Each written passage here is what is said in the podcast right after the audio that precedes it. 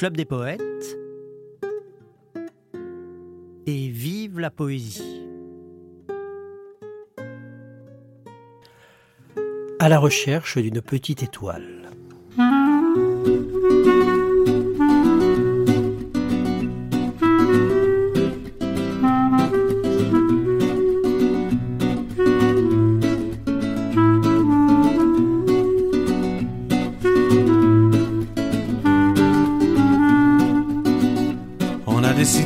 Faire la nuit pour une petite étoile problématique. A-t-on le droit de faire la nuit, nuit sur le monde et sur notre cœur pour une étincelle luira-t-elle dans le ciel immense désert? On a décidé de faire la nuit pour sa part de lâcher la nuit sur la terre quand on sait ce que c'est quelle bête c'est quand on a connu? Quel désert elle fait à nos yeux sur son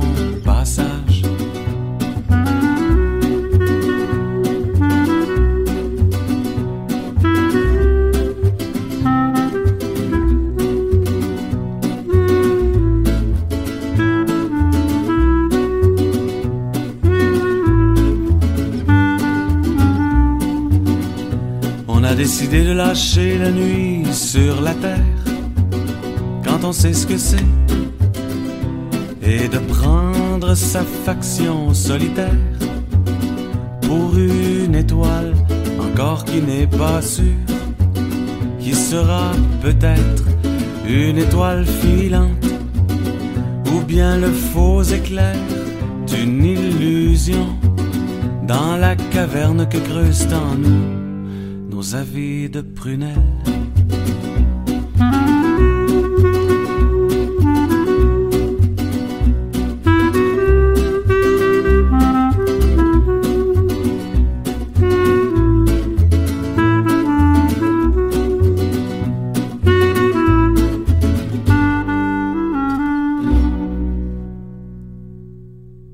C'est la merveilleuse petite étoile que chante Hector de Saint-Denis Garneau. Nous sommes, en ce tout début d'année de l'année 2024, nous sommes au Québec.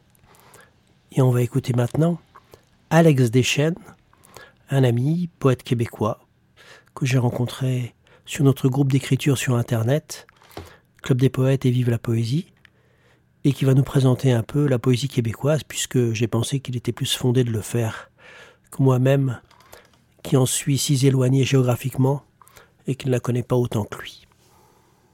Blaise m'a euh, gentiment invité à présenter pour vous des, euh, des poètes euh, de chez nous, des poètes québécois, et je, je parle donc avec mon, mon, bel accent de mon pays. Peut-être de les présenter un peu. Donc, j'ai choisi pour vous aujourd'hui cinq poètes qui me semblaient représentatifs, donc des poètes importants au Québec quatre qui seront euh, certainement très connus. En fait, les cinq sont, sont, sont, sont connus, mais reste qu'il y a un nom qui est peut-être un peu plus, euh, peu plus discret que les autres. Puis, euh, peut-être avant de commencer, une, je ne suis pas un, expert nécessairement de, de, la poésie de mon propre pays je ne connais certainement pas tous les auteurs, je n'ai pas tout, tout lu. mais j'ai le sentiment, du moins, que, que qu'il y a deux grandes tendances que dans, dans la poésie, euh, la poésie au Québec, du moins les, les, œuvres marquantes. Et la première qui est d'abord la recherche euh, d'une langue, euh, qui est certainement ce qui est certainement propre à toute recherche poétique, mais, mais vraiment la, une langue pour, pour, pour, pour exprimer ce, ce pays vaste, ce pays à défricher, euh, le Québec aussi qui, doit défendre sa langue dans un Canada anglophone. Donc, euh, cette recherche constante et, en même temps se distinguer de la France, euh, du français de Paris. Et donc, il y a toujours ce, cette espèce de lutte chez les Québécois, cette défense de la langue qui est, vitale, si on veut, à son existence et qui motive donc énormément la littérature québécoise. Et en particulier, on, le voit chez des poètes comme Gaston Miron, Alfred Desrochers. Le, pays qui veut une voix, qui cherche des poètes pour, pour, euh, pour, pour être entendu. Speak white.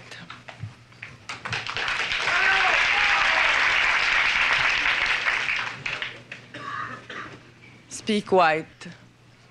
Il est si beau de vous entendre parler de Paradise Lost ou du profil gracieux et anonyme qui tremble dans les sonnets de Shakespeare. Nous sommes un peuple inculte et bègue, mais ne sommes pas sourds au génie d'une langue. Parlez avec l'accent de Milton et Byron et Shelley et Keats. Speak white. Et pardonnez-nous de n'avoir pour réponse que les chants rauques de nos ancêtres et le chagrin de Nelliga. Speak white. Parlez de choses et d'autres. Parlez-nous de la Grande Charte ou du monument à Lincoln, du charme gris de la Tamise, de l'eau rose de la Potomac. Parlez-nous de vos traditions. Nous sommes un peuple peu brillant, mais fort capable d'apprécier toute l'importance des crumpets ou du Boston Tea Party. Mais quand vous really speak white, quand vous get down to brass tacks, pour parler du gracious living et parler du standard de vie et de la grande société. Un peu plus fort alors, Speak White. Haussez vos voix de contremaître. Nous sommes un peu durs d'oreille. Nous vivons trop près des machines et n'entendons que notre souffle au-dessus des outils. Speak white and loud, qu'on vous entende, de Saint-Henri à Saint-Domingue. Oui, quelle admirable langue pour embaucher, donner des ordres, fixer l'heure de la mort à l'ouvrage et de la pause qui rafraîchit et ravigote le dollar. Speak white. Tell us that God is a great big shot and that we're paid to trust him. Speak white. Parlez-nous production, profits et pourcentages. Speak white. C'est une langue riche pour acheter. Mais pour se vendre. Mais pour se vendre à perte d'âme. Mais pour se vendre. Oh, speak white, big deal. Mais pour vous dire l'éternité d'un jour de grève, pour raconter l'histoire d'un peuple concierge, mais pour rentrer chez nous le soir, à l'heure où le soleil s'en vient crever au-dessus des ruelles, mais pour vous dire, oui, que le soleil se couche, oui, chaque jour de nos vies à l'est de vos empires. Rien ne vaut une langue à jurons, notre parlure pas très propre taché de cambouis et d'huile. Speak white. Soyez à l'aise dans vos mots. Nous sommes un peuple rancunier, mais ne reprochons à personne d'avoir le monopole de la correction du langage. Dans la langue douce de Shakespeare, avec l'accent de Longfellow, Parlez un français pur et atrocement blanc, comme au Vietnam, au Congo. Parlez un allemand impeccable, une étoile jaune entre les dents. Parlez russe, parlez rappel à l'ordre, parlez répression. Speak white, c'est une langue universelle. Nous sommes nés pour la comprendre avec ses mots lacrymogènes, avec ses mots matraques. Speak white, tell us again about freedom and democracy. Nous savons que liberté est un mot noir, comme la misère est nègre et comme le sang se mêle à la poussière des rues d'Alger ou de Little Rock. Speak white. De Westminster à Washington, relayez-vous. Speak white comme à Wall Street, white comme à Watts. Be civilized. Et comprenez notre parler de circonstances. Quand vous nous demandez poliment How do you do? Et nous entendez vous répondre We're doing all right. We're doing fine.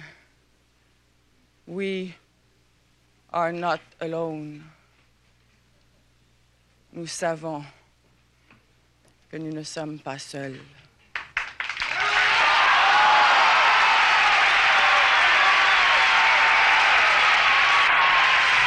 C'est Michel Lalonde, une toute jeune femme qui a, avec ce poème, ébranlé la sensibilité de toute une foule de Québécois qui étaient venus écouter les poètes à Montréal le 27 mars 1970. Mais je laisse la parole à Alex qui continue à vous donner son point de vue sur la poésie de son pays. Et une autre tendance qu'on voit beaucoup plus apparaître peut-être avec euh, la modernité, mais qui est quand même déjà présente chez les grands poètes comme euh, Néligan euh, et ensuite Saint-Denis Garneau, qui est en fait un pendant beaucoup plus intimiste, beaucoup plus intérieur. cette recherche, cette fois peut-être d'un contact avec, avec soi-même, avec son âme, parfois chez certains auteurs comme Saint-Denis Garneau, euh, justement, euh, une dimension euh, religieuse, même si c'est discret, qui est là.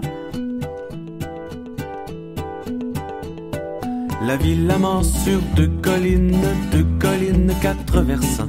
Les fleurs sauvages sur deux versants, l'ombre sauvage sur deux versants. Le soleil debout dans le sud met son bonheur sur les deux cimes. Les pans surface des deux pentes et jusqu'à l'eau de la vallée. Regarde tout et ne voit rien. Dans la vallée, le ciel de l'eau, au ciel de l'eau, les nénuphars. Les longues tiges vont au et le soleil les suit du doigt, les suit du doigt et ne sent rien. Sur l'eau bercée de nénuphars, sur l'eau piquée de nénuphars, sur l'eau percée de nénuphars et tenue de cent mille tiges, porte le pied des deux collines, un pied fleuri de fleurs sauvages, un pied rongé d'ombres sauvages en plein milieu pour le poisson qui saute au milieu. Vois-tu une mouche tout au plus? Tendant les pentes vers le fond, plonge le front des deux collines. de fleurs fraîches dans la lumière, vingt ans sur fond de ciel, sans couleur ni de visage, et sans comprendre et sans soleil, mais tout mangé d'ombre sauvage, composé d'absence noire, un trou doublé. Ciel calme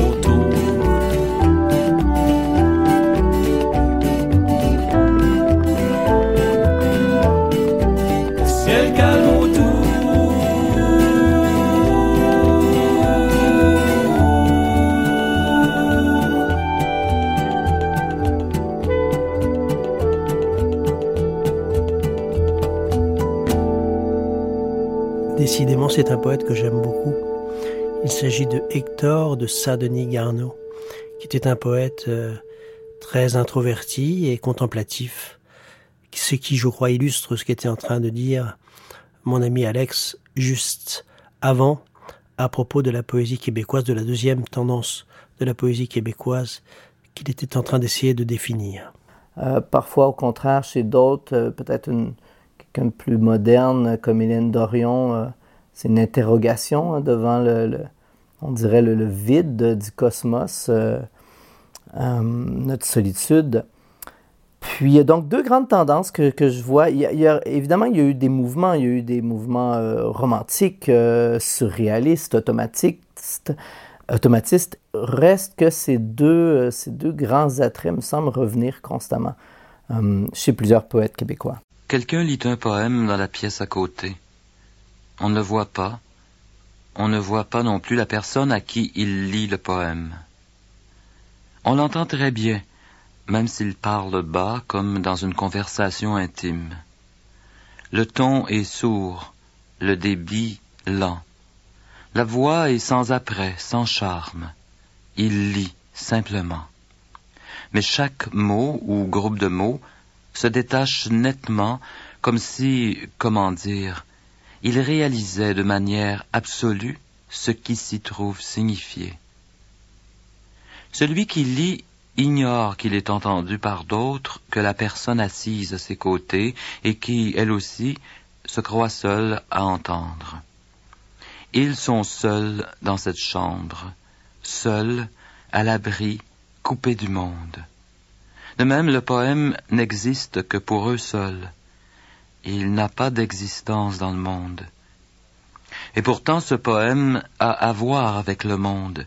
Il comprend le monde. Nous sommes en train de les imaginer, celui ou celle qui lit, celui ou celle qui écoute, et le poème. Nous n'existons pas pour eux. Le poème, lui, que dirait-il? Il dirait quelque chose qui importerait beaucoup au monde. On pourrait être tenté de croire que s'il était entendu dans les assemblées, les salles de spectacle, à la radio, à la télévision, et retransmis par satellite partout à travers le monde, il ferait prendre un tournant majeur au cours du monde. Est-ce plausible? En tout cas, il serait, il devrait être entendu alors exactement comme il est dit dans cette chambre, simplement pour une seule personne, assise, tout abandonnée à l'intimité sereine, et de ce fait ouverte absolument à ce qui lui est signifié. Le poète que vous venez d'écouter, c'est Paul Chamberlain, né en 1939, et qui lui aussi a participé à cette fameuse nuit, cette nuit mythique du 27 mars 1970, où la poésie était exaltée à Montréal, Québec. Il faisait ici le récit de la puissance du poème tel qu'il entre dans l'intimité de la personne qui dit vers la personne qui écoute, et la puissance que la vraie écoute d'un poème pourrait avoir de transformation du monde. Alors, un premier poète qui euh, est décidément un incontournable dans l'horizon poétique québécois, Émile Nelligan. Pour le, la littérature québécoise, c'est un peu notre Rimbaud, si on veut, québécois, qui, qui, euh, qui est vraiment euh, une figure mythique, en fait, qui a eu une œuvre, en fait, très jeune, il a été interné à l'âge de 20 ans, je crois. Et en fait, euh, donc il a eu une, une, œuvre très brève, un succès euh, qu'on résume souvent euh, d'une soirée, une fameuse soirée littéraire, un récital où il a été soulevé par la foule et puis, et puis quelques années plus tard, donc ce jeune homme était interné.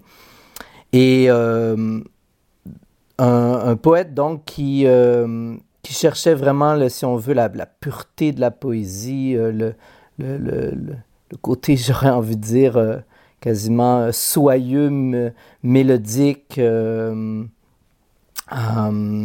doré de la poésie, qui s'adonne beaucoup au rêve, à la rêverie, à son, univers intérieur. et je vais vous lire un poème qui s'appelle Devant le feu, dans lequel il y a beaucoup l'évocation de l'enfance. Voilà, Devant le feu. Par les hivers anciens, quand nous portions la robe, tout petit, frais, rosé, tapageur et joufflu, avec nos grands albums, hélas, que l'on n'a plus, comme on croyait déjà posséder tout le globe. Assis en rond, le soir, au coin du feu, par groupe, image sur image, ainsi combien joyeux, nous feuilletions, voyant la gloire dans les yeux, passer de beaux dragons qui chevauchaient en troupe. Je fus de ces heureux d'alors, mais aujourd'hui, les pieds sur les chenets, le front terne d'ennui, moi qui me sens toujours l'amertume dans l'âme, j'aperçois défiler dans un album de flammes ma jeunesse qui va, comme un soldat passant, au champ noir de la vie, arme au poing, tout en sang.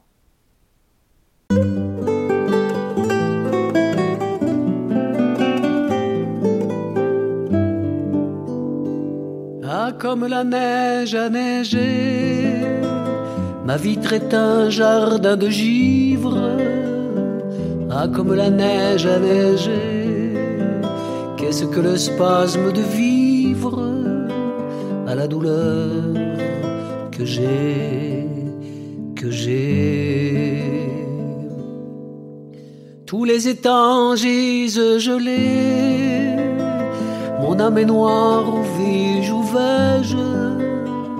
tous mes espoirs gisent gelés. Je suis la nouvelle Norvège, d'où les blonds ciels s'en sont allés. Pleurez oiseaux de février, au sinistre frisson des choses. Pleurez oiseaux de février, pleurez mes pleurs, pleurez mes roses aux branches du genévrier. Ah, comme la neige a neigé, ma vitre est un jardin de givre. Ah, comme la neige a neigé, qu'est-ce que le spasme de vivre à tout l'ennui que j'ai,